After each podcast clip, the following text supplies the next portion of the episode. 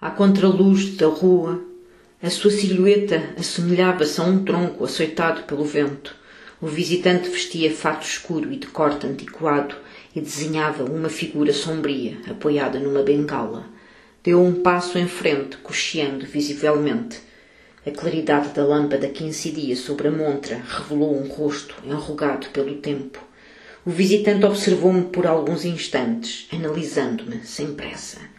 O seu olhar tinha algo semelhante ao de uma ave de rapina, paciente e calculista. É o Sr. Sempere. Sou o Daniel. O Sr. Sempere é o meu pai, mas de momento não se encontra. Posso ajudá-lo em alguma coisa? O visitante ignorou a minha pergunta e começou a deambular pela livraria, examinando tudo palmo a palmo e com um interesse que raiava a cobiça. O cochear de que sofria fazia pensar que as lesões que se ocultavam sob aquelas roupas eram bastante sérias. Recordações da guerra, disse o estranho, como se lesse os meus pensamentos. Seguiu com o olhar enquanto ia inspecionando a livraria, suspeitando já do local onde pretenderia ancorar. Tal como supusera, o estranho deteve-se em frente da vitrina de ébano e vidro, relíquia da fundação da livraria na sua primeira encarnação por volta do ano de 1888, quando o tetravô Sempere, então um jovem acabado de regressar das suas aventuras índias por terras das Caraíbas, contraíra um empréstimo para adquirir uma antiga luvaria e transformá-la em livraria. Aquela vitrina, lugar de honra da loja, era tradicionalmente onde guardávamos os exemplares mais valiosos. O visitante aproximou-se dela o suficiente para que a respiração se desenhasse no vidro. Retirou da algibeira um par de óculos que levou aos olhos e dedicou-se a estudar o conteúdo da vitrina. Os seus modos recordaram-me os de uma doninha cheirando num galinheiro ovos acabados de pôr. Belo exemplar, murmurou. Deve valer bastante. É uma antiguidade familiar. Na verdade, tem um valor predominantemente sentimental informei, perturbado pelos juízos e considerações daquele peculiar cliente, que com o olhar parecia trespassar o próprio ar que respirávamos. Pouco depois guardou os óculos e falou num tom pausado. Julgo saber que trabalha convosco um senhor de reconhecido engenho. Como não respondi de imediato, voltou-se dirigindo-me um desses olhares capazes de envelhecer aquele que os vê. Como pode verificar, estou sozinho, mas se o senhor me disser o título que pretende, terei o maior prazer em procurá-lo. O estranho esboçou um sorriso que parecia tudo menos amigável, acabando por concordar. Vejo que expõem nesta vitrina um exemplar de O Conde de Monte Cristo. Não era o primeiro cliente que reparava naquele exemplar. Contemplei-o com o discurso oficial que reservávamos para tais ocasiões.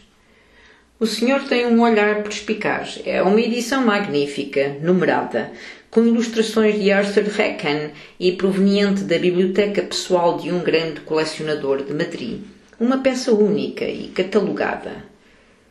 O visitante ouviu-me com desinteresse centrando a atenção na consistência dos painéis de ébano das estantes e evidenciando com clareza que as minhas palavras o aborreciam. A mim todos os livros me parecem iguais, mas gosto do azul da capa, replicou num tom depreciativo. Quero. Noutras circunstâncias, teria dado um salto de alegria por conseguir vender aquele que de certo seria o exemplar mais caro da livraria. Mas havia algo na ideia de aquela edição acabar nas mãos desta personagem que me revolvia o estômago. Alguma coisa me dizia que se aquele volume saísse da livraria, jamais alguém viria a ler sequer o primeiro parágrafo. É uma edição muito cara. Se o senhor quiser, poderei mostrar-lhe outras edições da mesma obra, em perfeito estado de conservação e a preços mais acessíveis. As pessoas de alma pequena rebaixam sempre os outros, e aquele estranho que intui esconder a sua alma na cabeça de um alfinete contemplou-me com o seu mais tenso olhar de desdém. E que também tem em capa azul acrescentei. Ignorou a impertinência da minha ironia. Não, obrigado. É este que quero. Não estou preocupado com o preço. Assentia contragosto, dirigindo-me à vitrina. Conseguia sentir os olhos do estranho cravados nas minhas costas. Tudo o que é bom está sempre fechado à chave, comentou em voz baixa. Peguei no livro e suspirei. O senhor é colecionador? Pode dizer-se que sim, embora não de livros.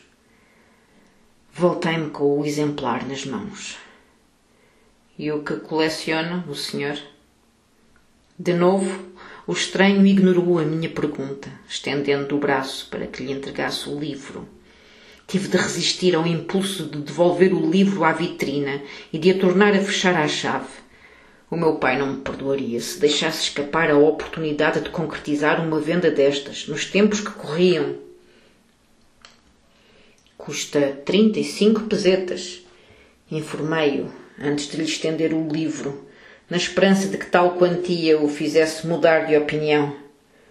Concordou sem pestanejar retirando uma nota de cem pesetas do bolso daquele casaco que não deveria sequer valer um duro.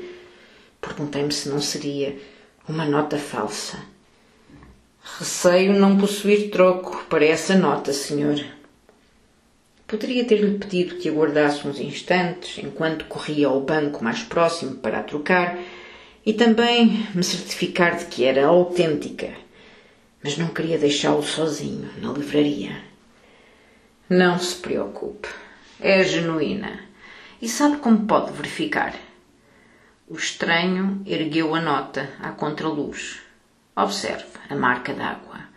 E estas linhas, a textura. O senhor é especialista em falsificações? Tudo neste mundo é falso, jovem. Tudo, menos o dinheiro. Pôs-me a nota na palma da mão e apertou-me, dando palmadinhas nos nós dos dedos. Gastarei o troco na minha próxima visita, disse. É muito dinheiro, senhor. São sessenta e cinco pesetas. É uma ninharia. De qualquer modo, faço-lhe uma nota de crédito. Confio em si. O estranho examinou o livro com ar indiferente. Trata-se de uma oferta. Peço que sejam vocês a fazer a entrega. Hesitei um instante. Por norma, não fazemos entregas, mas neste caso teremos todo o gosto em nos encarregarmos da entrega e sem qualquer custo acrescido. Posso perguntar-lhe se será na cidade de Barcelona ou é aqui mesmo, disse. A frieza do seu olhar parecia denunciar anos de raiva e rancor. O senhor deseja fazer alguma dedicatória ou colocar uma nota pessoal antes de o embrulhar? O visitante, com dificuldade, abriu o livro no frontispício. Verifiquei então que a sua mão esquerda era postiça, uma peça de porcelana pintada. Retirou do bolso uma caneta de tinta permanente e escreveu umas palavras. Devolveu-me o livro e virou costas. Observei-o a cochear até à porta. Teria a amabilidade de me indicar o nome e o endereço do local onde quer que a entrega seja feita? Perguntei. Está tudo aí, disse, sem sequer olhar para trás. Abri o livro e procurei a página com a dedicatória que o estranho redigira pelo seu próprio punho e caligrafia para Fermín Romero de Torres, que regressou de entre os mortos e possui a chave do futuro. 13. Ouvi então a sineta da entrada e, quando olhei, já o estranho havia partido. Dirigi-me apressado até à porta e espreitei para a rua.